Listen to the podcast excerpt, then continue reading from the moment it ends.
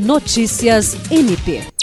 Nesta terça-feira, 14 de novembro, o Ministério Público do Estado do Acre, por meio do Centro de Apoio Operacional de Defesa do Meio Ambiente, Patrimônio Histórico e Cultural e Habitação e Urbanismo, realizou uma reunião com representantes da Secretaria Municipal de Meio Ambiente de Rio Branco e o Departamento de Controle de Zoonoses. O encontro teve como foco principal discutir e acompanhar as ações em andamento para garantir o bem-estar de cães, gatos e animais de grande porte, especialmente os que se encontram em situação de maus tratos e abandono.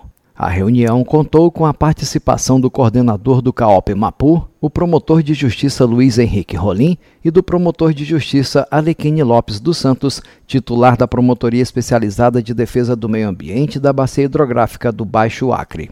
Conforme o promotor Luiz Henrique Rolim, o objetivo do encontro foi obter informações detalhadas sobre as iniciativas da Prefeitura em relação ao cuidado com os animais. Jean Oliveira, para a Agência de Notícias do Ministério Público do Estado do Acre.